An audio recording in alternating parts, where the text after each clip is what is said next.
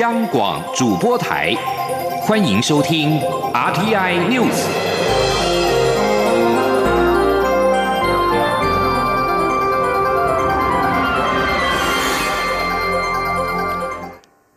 各位好，欢迎收听这节央广主播台提供给您的 RTI News，我是陈子华。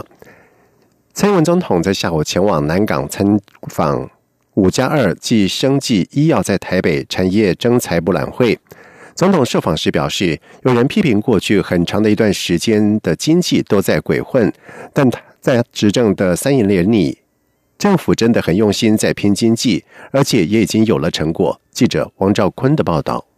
蔡英文总统在参访完五加二暨生技医药的产业征才博览会后表示，这一场活动是二零一六年就任以来推动五加二创新产业将近三年的一部分成果，大约有两千多家。五千个工作机会，半数以上都有超过四万元薪资，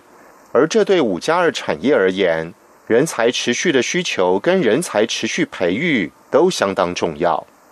总统指出，五加二产业着重在有竞争力、有创新能力的这些产业，政府希望能持续创造产业的动能，并创造高值就业机会。总统说：“这段时间以来，我们所有的团队的努力都有初步的成果，尤其是经济部进来又传出好消息哦，我们这个台商哦回台投资，现在已经累积，今年已经累积到一一千三百一千三百七十亿，也创造出来的一千一百八十一万一千八百个就业的机会哦。”总统表示，新南向政策也有很大进展。政策里的一千个台商创造新台币三兆六千亿产值，这对整体经济力量的延伸非常有意义。总统说：“所以，呃，或许有些人会批评说，呃，过去一段时间很长的一段时间，这个经济是鬼混。但是在我们执政的三年，我们真的很用心的在拼经济，而且也看到的成果。”哈，总统希望社会各界能给执政团队加油，给产业加油。拼经济是每一天都在努力的事情，不是只是口号而已。中央广播电台记者王兆坤台北采访报道。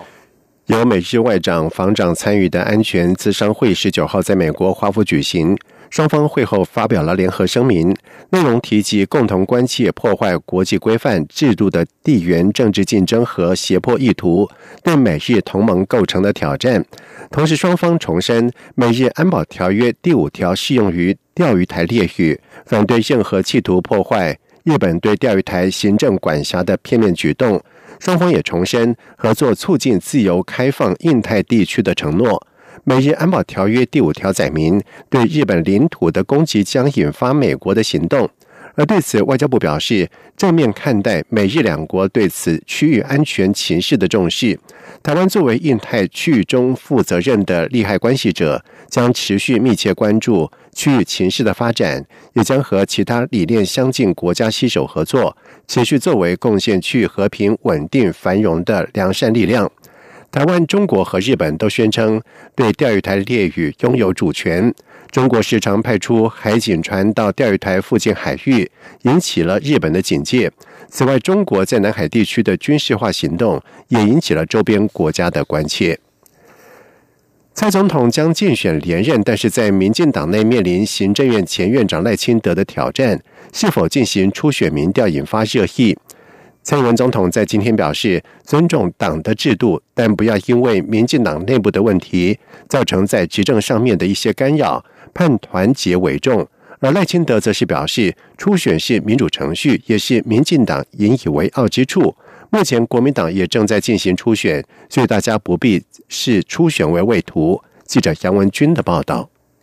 寻求连任的蔡英文总统十九号谈及民进党内初选时表示，用民调他不会输，但会有竞争与攻击，党就分裂了，被外界解读为不赞成民调。今天总统出席以文会友开幕典礼后受访表示，他是民进党党员，会尊重党的制度，但他同时也是台湾的总统，做总统有总统的责任。现在大家面对的确实是一个内外挑战都很大的一个时刻。不只是民进党的支持者，他相信全国绝大部分的人民都希望民进党能团结，让执政团队可以继续把国家往前推进，不要因为内部的问题造成在执政上面的一些干扰。他说：“任何人，呃，如果说有这种让我们支持者哦。”有这个呃不安或者很焦虑的这些作为啊，我觉得呃都不应该了哈。我们还是要以国家为优先。赖清德今天受访时则表示，他之所以登记参加初选，完全是因为基层有非常强烈的焦虑，担心如果民进党没有改变的话，不只会输掉政权，对于后续台湾的民主主权都会带来冲击。他说：“但是呢。”我也相信啊，民进党啊民主的制度，我信任啊，卓荣泰主席、罗文嘉秘书长一定有办法妥善处理。那同时呢，我也相信蔡英文总统他民主的素养啊，所以我们一定啊有办法啊好好走完这一场民主的程序啊，把初选呢顺利的完成啊。赖清德强调，初选是民主程序，也是民进党引以为傲之处。目前国民党也正在进行初选，所以大家不必视初选为畏途。他相信民进党，相信台湾，相信民主，也相信相关问题都不会存在。行政院副院长陈其迈今天也表示，如果走上初选竞争，一定会非常激烈。希望两人为党、为台湾展现团结气度。他也希望五人小组尽快协商，让。基层不要那么焦虑，盼能共同协调，促成团结，这才是基层所乐见。中央广播电台记者杨文君台北采访报道。而另外一方面，针对高雄市长韩国瑜说蔡英文总统没有当过兵，以及军法与军队战力等相关的发言，蔡总统下午在参访产业征才博览会之后，也表示，他首先先叹了一口气，指出他又讲错话了，接着强调有没有当过兵跟国军有没有战力是两回事。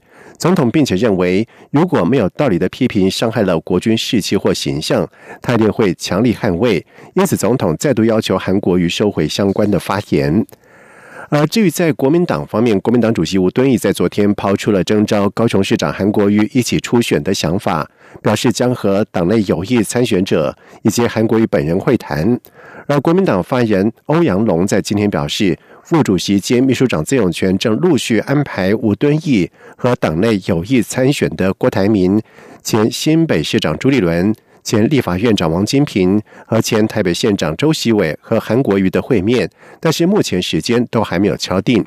由于国民党的总统提名可能回归到初选的模式，朱立伦在今天启动了行脚之旅。首站是前进了花东，也将和前行政院长张善政会面，两人将从财经跟工程专业交换意见。而王金平周末则是在嘉义、高雄继续前走基层，争取更多人的认同。王金平表示，他已经见过初选对手红海董事长郭台铭，详情不便透露，但是两人会遵守仁义礼智信的关公精神。王金平并且指出。他相信国民党内有意愿参与选的人都怀抱理想，希望为国家、社会、人民、年轻人与两岸开创一片新景象，让台湾内部安定，两岸稳定和平，经济大发展，人民享受最好的生活，年轻人都有光明灿烂的未来。在外电消息方面，英国《泰晤士报》在今天报道指出，美国中情报局指控中国最大电信设备制造商华为。接受中国国家安全机构的经费资助，使得华为遭到西方国家指控与中国政府关系密切的罪状再添一桩。美国中情局指控华为接受中国国家安全委员会、中国人民解放军以及中国国家情报网第三局等安全机构提供的经费。华为方面已经就《泰晤士报》引述美国中情局的指控发布声明予以驳斥。美国有关当局一直在调查华为是否违反了美国发出的制裁禁令。在去年十二月，要求加拿大政府逮捕华为财务长孟晚舟，指控他违反美国对伊朗的制裁命禁令。而孟晚舟已经获得交保，加拿大法院已经展开了引渡程序，决定是否要将他引渡到美国受审。但是孟晚舟和他的父亲华为总裁任正非都否认美方的指控。并指美方的做法具有政治动机。以上新闻由陈子华编辑播报。这里是中央广播电台。